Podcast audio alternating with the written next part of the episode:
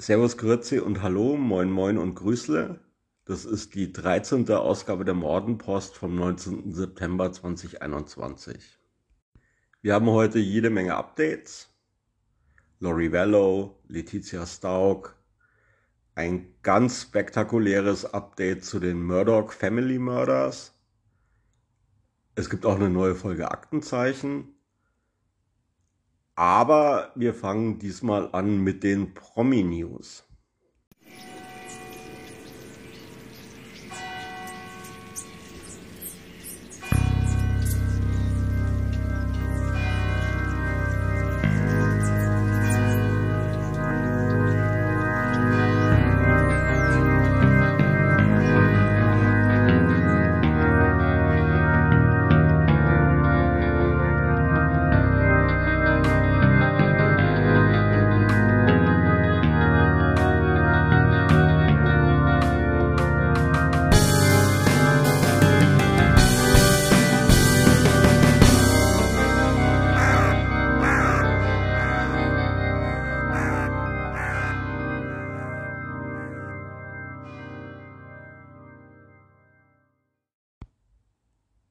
Dieses Wochenende war es endlich soweit.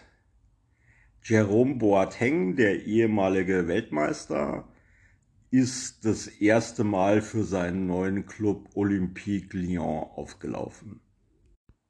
Vor kurzem wurde der Herr Boateng ja noch verurteilt wegen Körperverletzung, weil er seine ehemalige Freundin körperlich bedrängt hat er soll sie geschlagen haben und was ich besonders interessant fand, in den Kopf gebissen haben. Und dafür wurde er zu einer Geldstrafe von 1,8 Millionen Euro verurteilt. Gegen das Urteil hat der Herr Boateng inzwischen Berufung eingelegt. Der Herr Boateng ist äh, ja schon ein paar Mal auch aufgefallen in der Vergangenheit. Ähm, nicht so stark wie sein Bruder, der in seiner Karriere immer wieder unter schwerer Kritik stand als Raubein und Treter auf dem Platz. Und da galt der Jerome lange Zeit so ein bisschen als der nette, brave Bruder des Bösewichts. Äh, das hat natürlich jetzt inzwischen sehr starke Risse bekommen, dieses Bild. Fußballer sind ja in den letzten Jahren immer mal wieder aufgefallen. Wir hatten ja schon in der Mordenpost über den Christelbert Metzelfiedler gesprochen. Es gibt da aber noch eine hm, durchaus längere Liste von, wenn ich in Deutschland bleibe, Marco Reus bis hin zu Uli Hoeneß. Bei der Fußball-Europameisterschaft im letzten Sommer habe ich auch interessiert zur Kenntnis genommen, dass der Karim Benzema wieder für die französische Nationalmannschaft spielen darf. Der war ja wegen doch auch sehr umfassender Eskapaden ähm, ja längere Zeit da nicht berufen worden, aber jetzt scheint alles vergessen. Ich bin da mal gespannt, wie das weitergeht, äh, was das für langfristige Konsequenzen für den Boateng hat.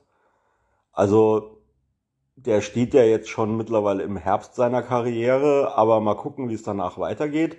Also man hat schon so das Gefühl, also ein Christelbert Metzelfiedler, der ist, glaube ich, gesellschaftlich in Deutschland erledigt. Der wird jetzt auch nicht mehr groß im Fernsehen auftauchen. Aber andere Sachen sind ja anscheinend schon vergessen. Also Marco Reus, gut, das war jetzt kein Gewaltverbrechen, muss man dazu sagen. Ähm, Benzema etc. Im Moment sitzt er in Liverpool, noch ein Franzose im Knast. Also ein französischer Fußballspieler wegen Vergewaltigungsvorwürfen. Ja, irgendwie, also wie gesagt, gucken wir mal, wie das weitergeht. Also ich meine, der Einzige, dem seine juristischen Verfehlungen äh, auch jetzt nach Jahren und nach Absitzen der Haftstrafe äh, weiter vorgeworfen werden und die an dem so ein bisschen kleben bleiben, sind halt die Geschichten von Uli Hoeneß mit der Steuerhinterziehung. Und da muss man sich teilweise schon fragen, ob da die Gewichtung stimmt. Also ich meine, ich will jetzt nicht Steuerhinterziehung ähm, verharmlosen. Auf der anderen Seite ist es halt so, ähm, naja, Steuerhinterziehung ist so eines der wenigen Verbrechen, deren Begehung man tatsächlich wieder gut machen kann. Also ein Mord oder Körperverletzung und so weiter, das kann man ja nicht unbedingt wieder gut machen. Ähm, wogegen ja Steuerhinterziehung durch äh, sehr hohe Geldstrafen etc. etc. halt schon irgendwie wieder ausgeglichen werden kann. Und deswegen denke ich, dass da sozusagen in der Öffentlichkeit die Verhältnismäßigkeit nicht stimmt. Also wenn ich jetzt gerade aktuell an den Fall Benzema denke, also wenn ich Franzose wäre und Fußballfan, ich meine, du kannst den Mann natürlich nicht ein Leben lang einsperren für das, was er gemacht hat, aber ich würde halt nicht wollen, dass der Frankreich sozusagen auf so einer internationalen Bühne vertritt. Da könnte ich mich, glaube ich, jetzt nicht unbedingt mit identifizieren. Aber gut, muss jeder für sich selber wissen.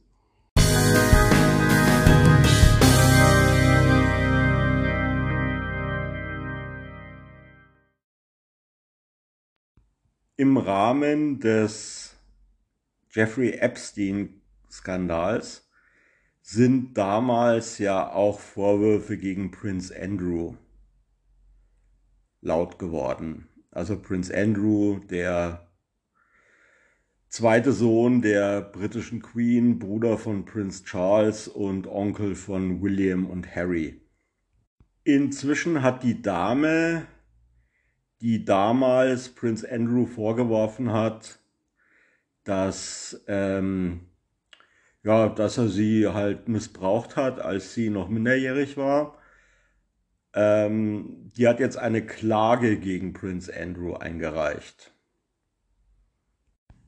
Das Ganze entwickelt sich anscheinend gerade zu einem gewissen Possenspiel.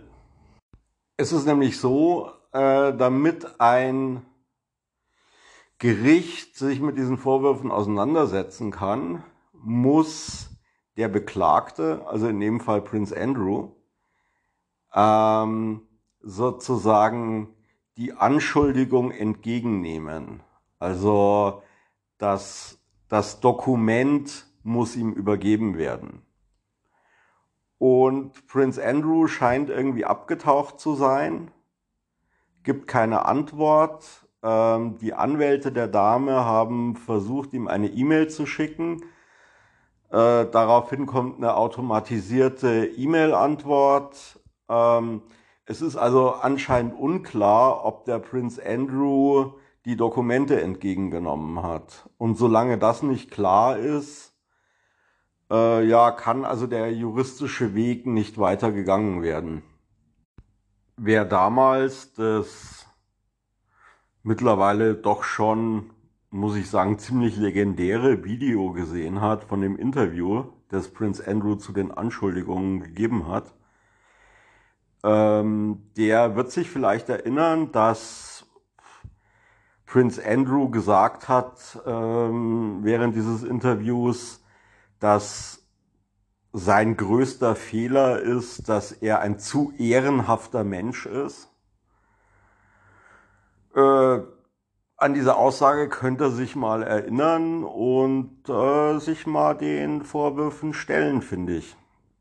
Damals in dem Interview hatte er auch gesagt, dass er gerne alle Fragen beantworten würde, die die amerikanischen Behörden haben.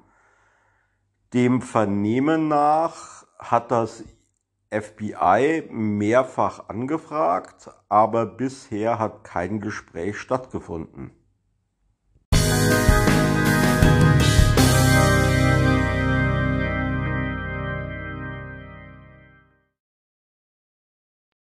In New York ist ja mittlerweile der Prozess gegen R. Kelly, den Musiksuperstar, inzwischen in vollem Gange. Am Freitag wurden die letzten beiden Zeugen der Anklage in den Zeugenstand gerufen Und am Montag ähm, wird dann wohl irgendwann im Lauf der Verhandlung ähm, die Verteidigung beginnen. Also sprich, dann wird die Verteidigung ihre Zeugen aufrufen.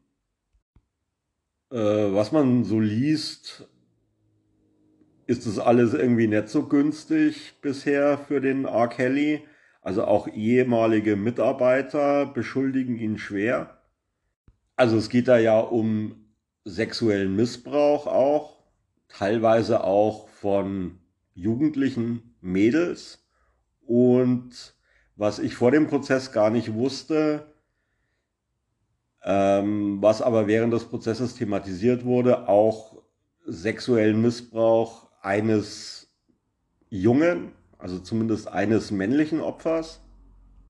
Und es geht ja auch darum, dass äh, diese Damen ähm, und mh, auch der junge Mann äh, ja, also sozial isoliert worden sein, äh, schwer erniedrigt und auch teilweise eingesperrt.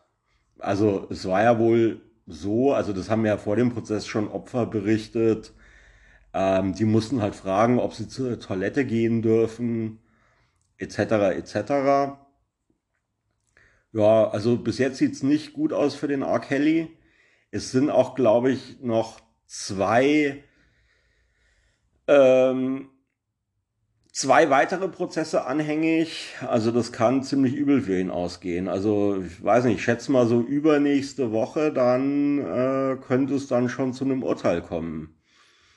Ähm, und so wie es aussieht, wird ihm sein Glaube daran, dass er fliegen kann, dann auch nicht helfen.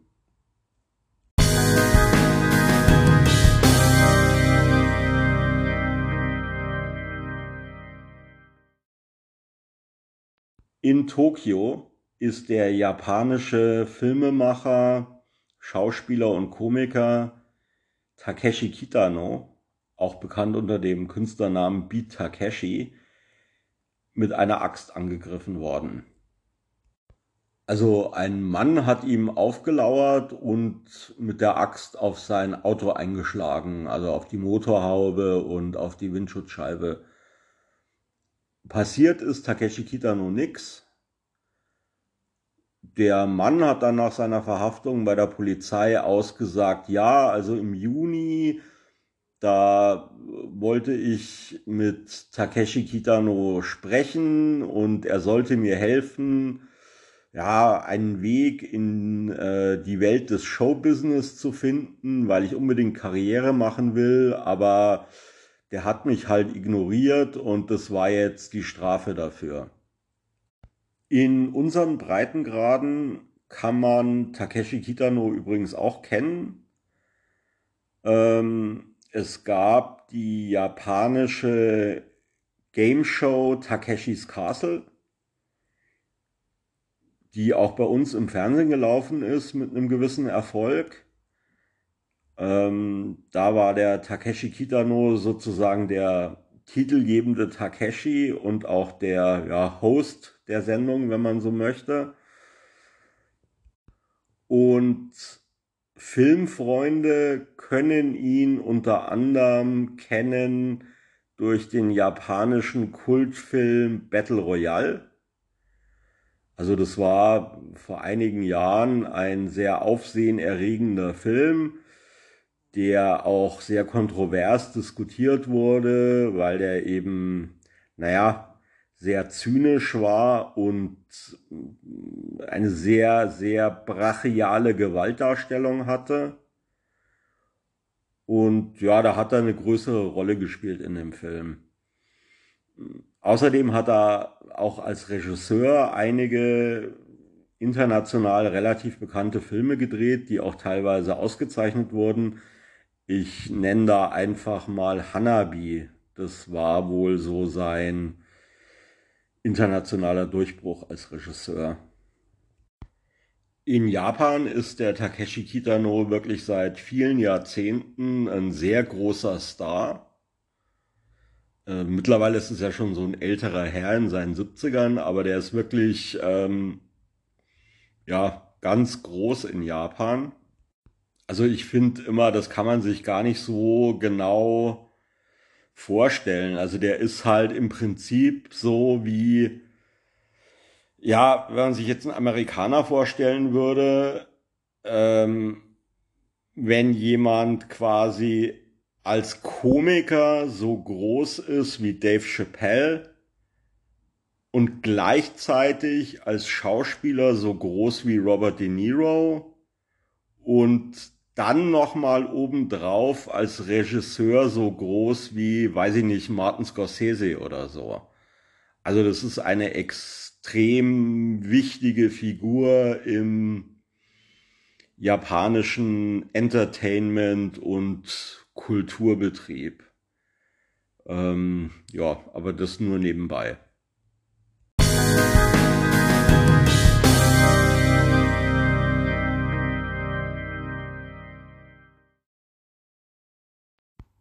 So, ähm, das war's jetzt mit den Promi-News. Dann kommen wir jetzt zu drei kurzen Updates zum weiblichen Dreigestirn des amerikanischen Verbrechens.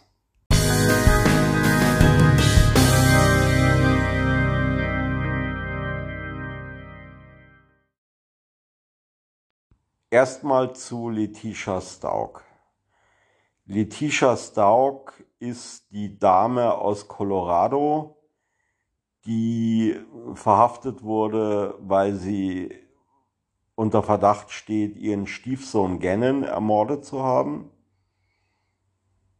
Über diesen Fall hatte ich in Folge 4 und 5 bereits kurz gesprochen.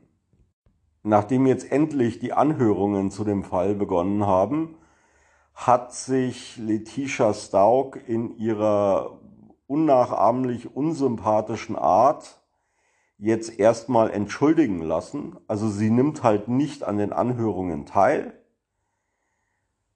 weil ja, also sie hat da keine Lust dazu, sich irgendwie anzuhören, wie negativ über sie geredet wird und das hat sie alles nicht nötig.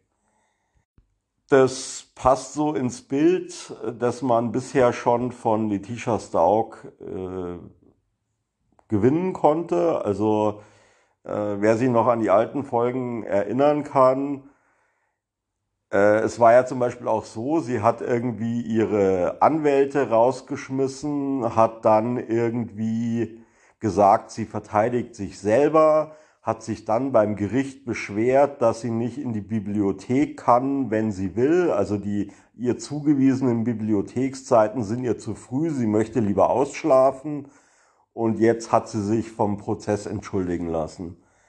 Das passt alles sehr ins Bild. Ähm, das scheint eine große Sache zu sein. Also es gibt da so einen YouTuber, Scott Reich.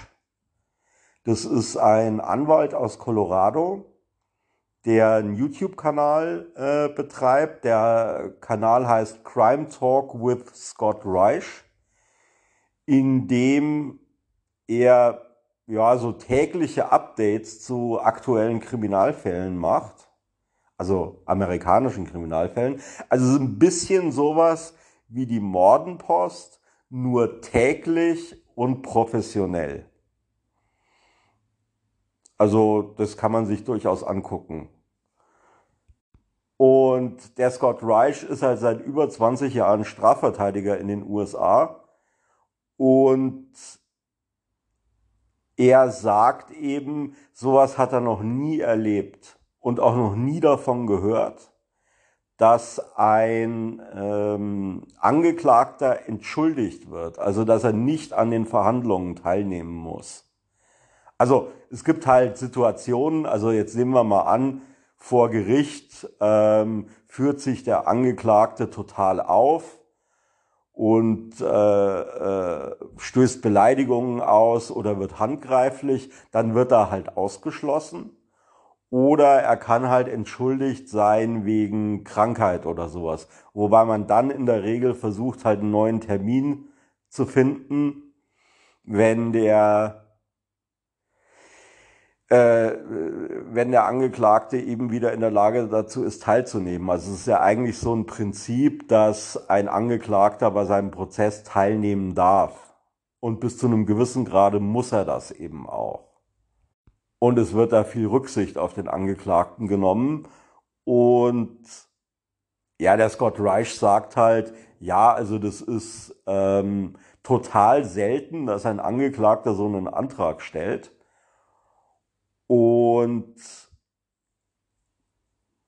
er hat noch nie erlebt, dass dem stattgegeben wurde. Ja, also die Vermutung ist so ein bisschen, dass die Letitia Stauk eine so unangenehme Person ist, dass der Richter sie halt nicht sehen will. Oder Richterin, ich weiß gar nicht, ob da ein, äh, ein Mann oder eine Frau den Prozess führt. Beziehungsweise die Anhörungen.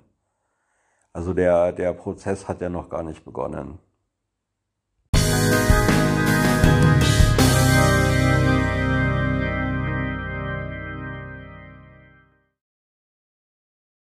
Teil dieses Dreigestirns ist natürlich auch die Mummy Doomsday Lori Vallow.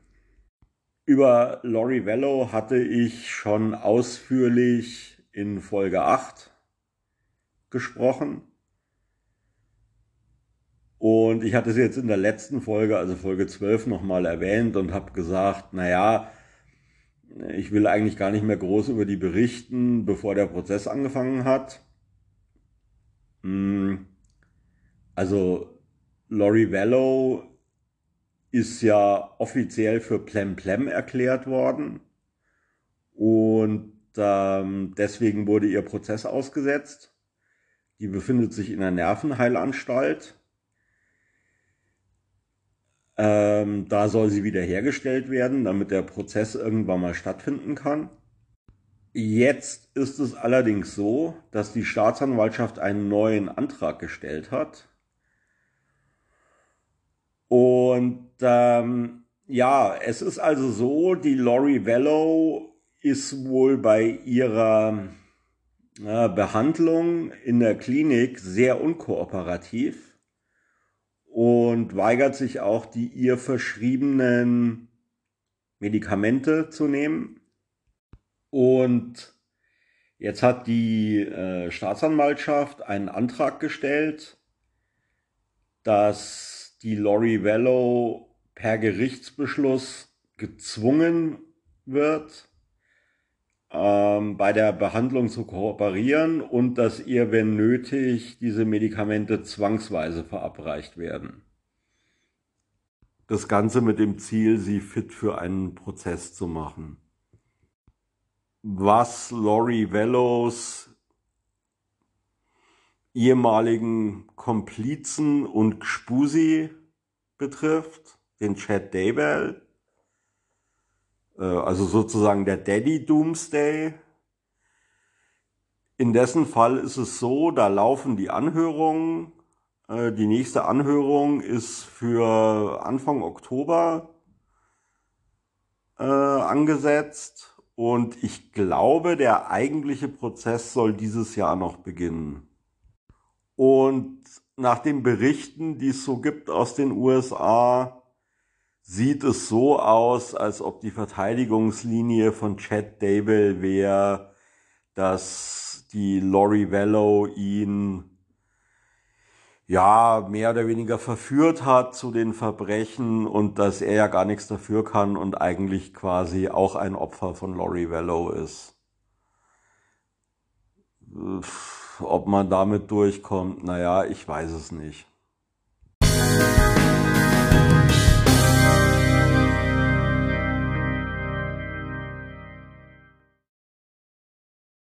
Eine ähnliche Strategie wie der Daddy Doomsday verfolgt im Augenblick Elizabeth Holmes, die die dritte im Bunde ist. Ähm, über Elizabeth Holmes hatte ich nur ganz, ganz kurz gesprochen bisher in der letzten Folge. Die Elizabeth Holmes ist die zentrale Figur in einem der größten ja, Betrugsfälle in der Geschichte der Vereinigten Staaten. wo es wirklich um Milliarden geht. Also die, die äh, Elizabeth Holmes hatte also die, die, die Börsenwelt, ihre, ihre Investoren und letztendlich auch die ganze amerikanische Öffentlichkeit hinters Licht geführt und steht dafür nun vor Gericht.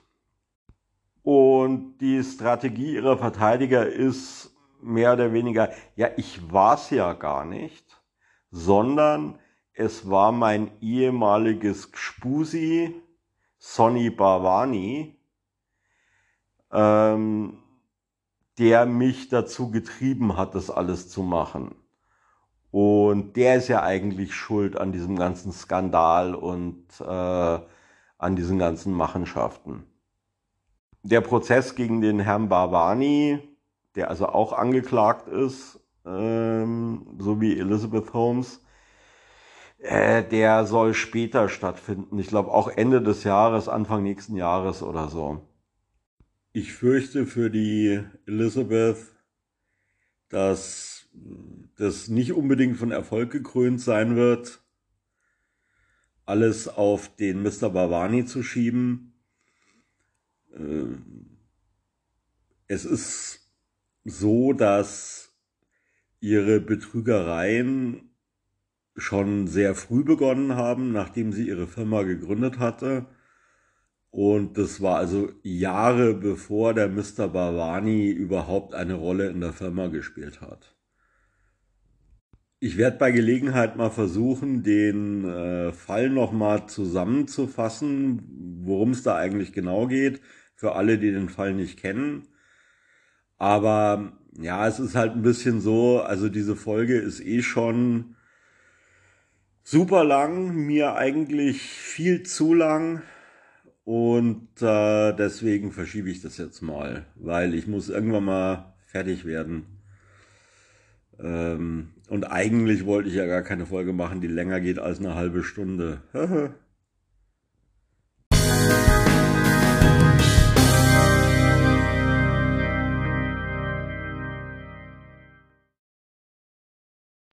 In Folge 11 hatte ich gesprochen über die Aurora Hammer Killings im Jahr 1984.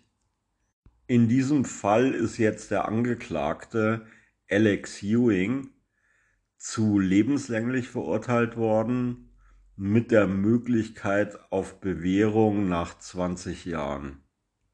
Vor dem Prozess saß der Mr. Ewing bereits eine 40-jährige Haftstrafe wegen versuchten Mords ab.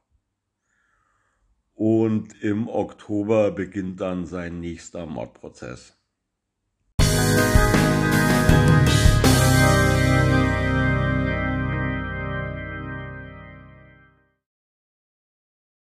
Im Oktober 2019 hatte ein syrischer Flüchtling namens Omar A mit einem LKW mehrere Menschen angefahren.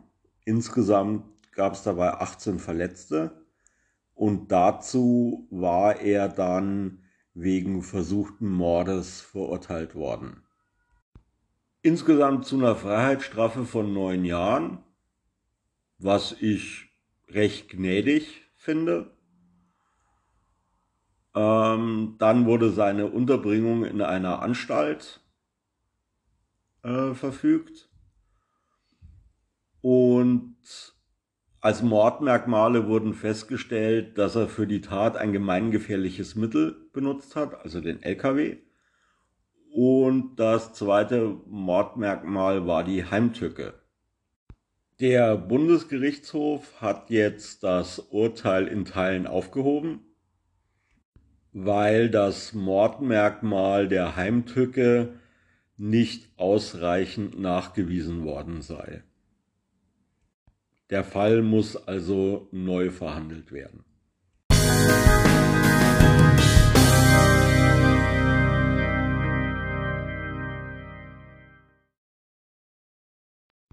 In Rom hat die Flughafenpolizei einen Besitzer einer Lottoannahmestelle aus Neapel festgenommen. Zuvor war eine Frau in seinen Laden gekommen, um dort ihren Gewinn anzumelden. Die Dame hatte nämlich in einer Lotterie 500.000 Euro gewonnen. Anstatt das Ganze ordnungsgemäß abzuwickeln, hat der Ladenbesitzer das rubbellos an sich genommen und ist mit seinem Roller davongefahren. Das Gewinnerlos hatte der Mann nicht bei sich. Die Polizei sucht immer noch danach.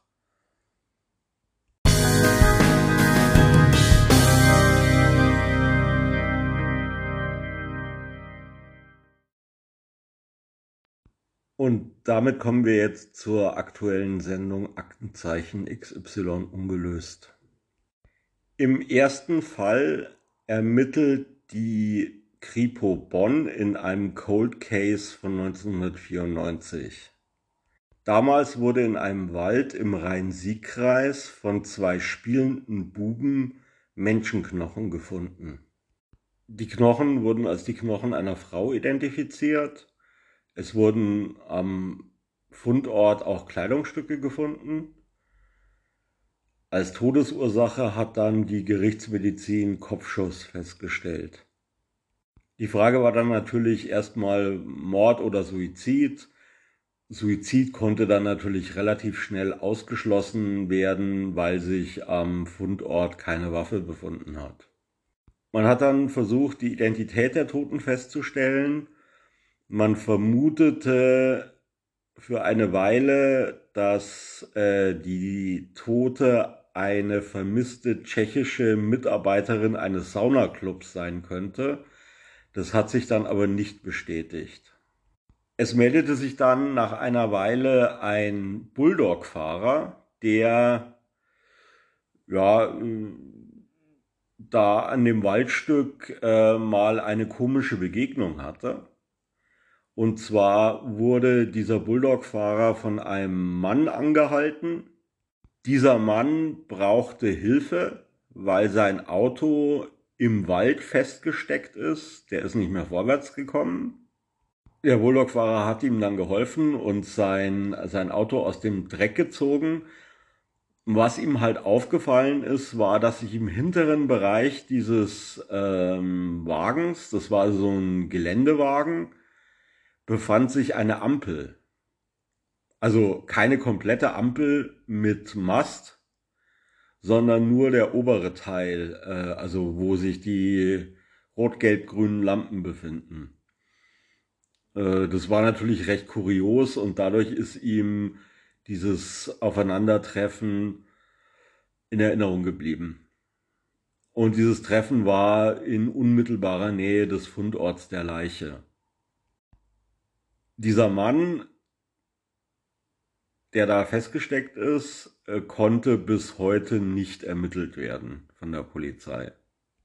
25 Jahre später dann, also im Jahr 2019, wurden die Akten für diesen Fall wieder angeschaut und es wurden neue Untersuchungen ähm, angestellt und unter anderem wurde nochmal die DNA untersucht von der Leiche und dabei hat sich halt herausgestellt, dass es sich bei der Leiche um einen Mann handelt.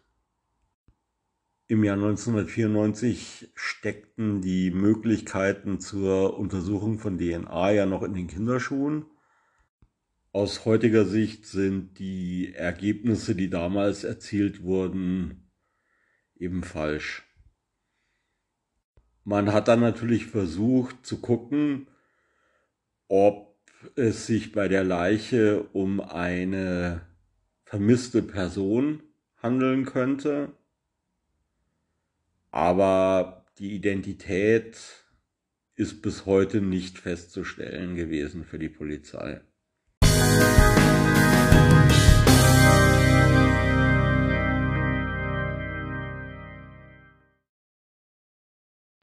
Im zweiten Fall der aktuellen Folge ermittelt die Kripo Gütersloh in einer Serie von Tankstelleneinbrüchen. Zwei Männer haben hier in Bochum eine Tankstelle überfallen. Direkt nach der Tat sind sie weitergefahren zur Autobahntankstelle Gütersloh Nord. Das ist ja schon ein ganzes Stück. Und haben auch diese überfallen. Drei Nächte später dann haben sie eine Tankstelle bei Dormagen überfallen und wieder drei Nächte später eine Raststätte bei Siegburg.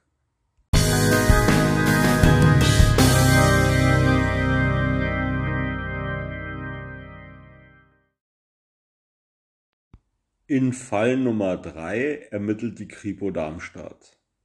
Auch hier geht's um einen Überfall. Und zwar auf ein Schreibwarengeschäft mit integrierter Postbankfiliale in Großumstadt im November 2020. Zu Geschäftsschluss klopfte da der Täter an die Hintertür und wurde dann von den äh, Damen aus dem Laden hereingelassen. Die hatten sich dabei überhaupt nichts gedacht, weil um diese Zeit normalerweise der Paketbote kam und der hat immer an der Hintertür geklopft. Da fragt man sich jetzt natürlich als Ermittler oder auch als aufmerksamer Zuseher, hat der Täter das vielleicht gewusst dass er so leicht reinkommt in den Laden nach Geschäftsschluss, wenn da sonst auch keiner mehr ist außer den Verkäuferinnen. Und wenn er das gewusst hat, woher hat er das denn gewusst?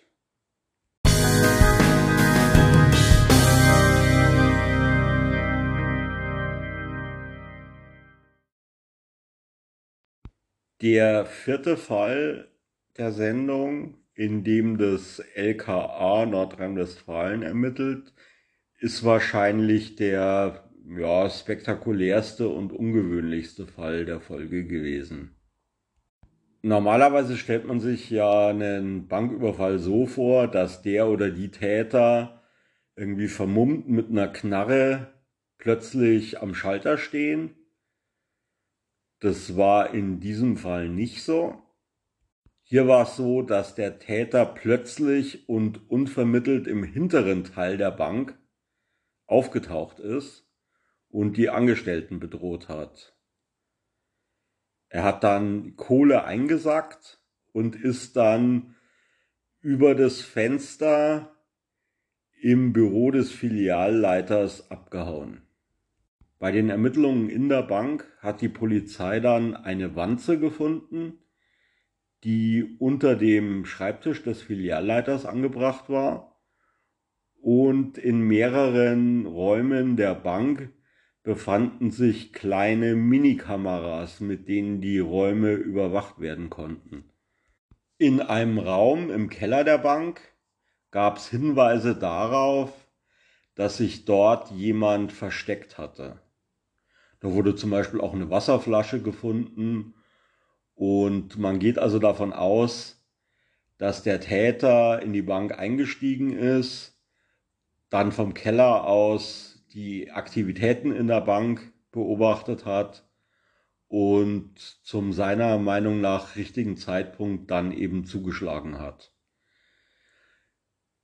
Ähm, die Bankangestellten hätten auch keinen Alarm auslösen können, weil der Alarm war vom Täter blockiert worden. Also insgesamt eine recht ja, technische Herangehensweise an diesen Überfall. In den kommenden Jahren gab es dann immer wieder Überfälle nach dem gleichen Muster. Also das sind inzwischen über ein Dutzend Überfälle, bei denen auch beträchtliche Geldsummen erbeutet wurden. Im Jahr 2009 kam es bei einem Überfall zu einem kleinen Zwischenfall. Da war das so, dass ein Kurierfahrer morgens früh schon in die Filiale kam, noch bevor sie geöffnet war. Und der ist dann im Keller der Bank auf den Täter getroffen. Nach einer kurzen Rangelei ist der Täter abgehauen und hat also seine ganze Ausrüstung da zurückgelassen. Im Jahr 2015 wurde er dann nach einem Überfall in Düren von mehreren Leuten ohne Maske gesehen. Dadurch konnten dann aussagekräftige Phantombilder erstellt werden, die aber auch noch nicht zu einem Fahndungserfolg geführt haben. Die bisher letzte Tat fand im Januar 2020 statt.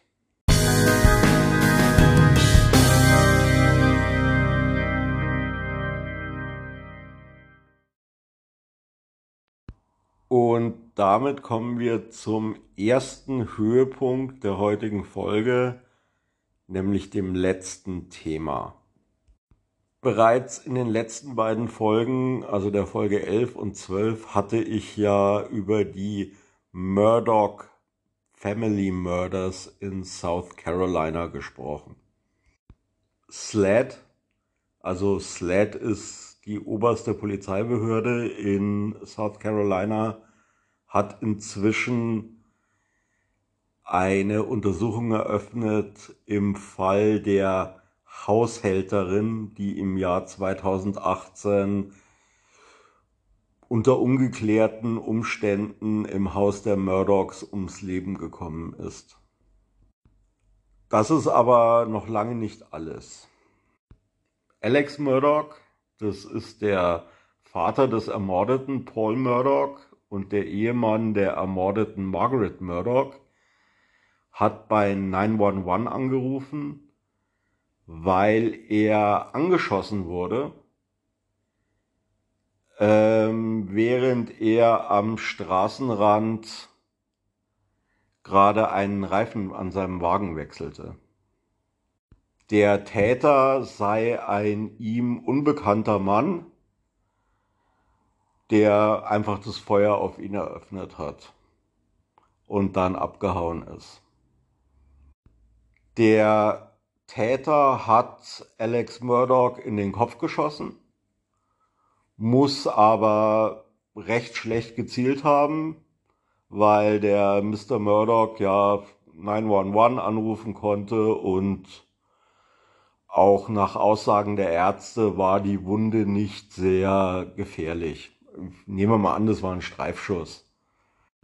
Wie sich inzwischen herausgestellt hat, war der Täter kein Unbekannter. Es war jemand, der ähm, Alex Murdoch sehr gut bekannt war. Und zwar war es ein ehemaliger Klient von ihm. Alex Murdoch ist ja Anwalt. Es war ein Mann, den er bereits zweimal vor Gericht vertreten hat. Ein gewisser Curtis Smith. Jetzt könnte man annehmen, ja, das ist ein äh, ehemaliger Klient, der sauer auf den Mr. Murdoch war. Dem ist aber nicht so. Inzwischen hat sich herausgestellt, dass der Alex Murdoch den Mr. Smith angeheuert hat, um ihn zu töten. Das Motiv dafür ist wohl eine Versicherungssumme von 10 Millionen Dollar, die im Fall von Alex Murdochs Tod an seinen verbliebenen Sohn Buster ausbezahlt werden würde. Im Fall eines Selbstmords würde die nicht ausbezahlt werden. Die Anwaltskanzlei, für die Alex Murdoch tätig war, hat ihn hinausgeworfen und bezichtigt ihn, dass er in der Kanzlei mehrere Millionen Dollar unterschlagen haben soll. Der Anwalt von Mr. Murdoch hat öffentlich erklärt, dass der Mr. Murdoch ein langjähriges Drogenproblem hat und sich auf Entzug begeben wird. Inzwischen hat sich der Mr. Murdoch der Polizei gestellt und wenn ich das richtig verstanden habe, ist er auch, was diesen ganzen Themenkomplex betrifft, weitestgehend geständig. Und ähm, er ist jetzt wohl auf Bewährung draußen. Also nicht auf Bewährung, eigentlich auf Kaution. Er ist auf Kaution auf freiem Fuß. Was das Ganze jetzt mit den ungeklärten Todesfällen in und um die Familie Murdoch zu tun hat, ist aktuell unklar. Aber in dem Tempo, in dem sich da die Ereignisse überschlagen, äh, werden wir wahrscheinlich bald mehr wissen, wenn das so weitergeht.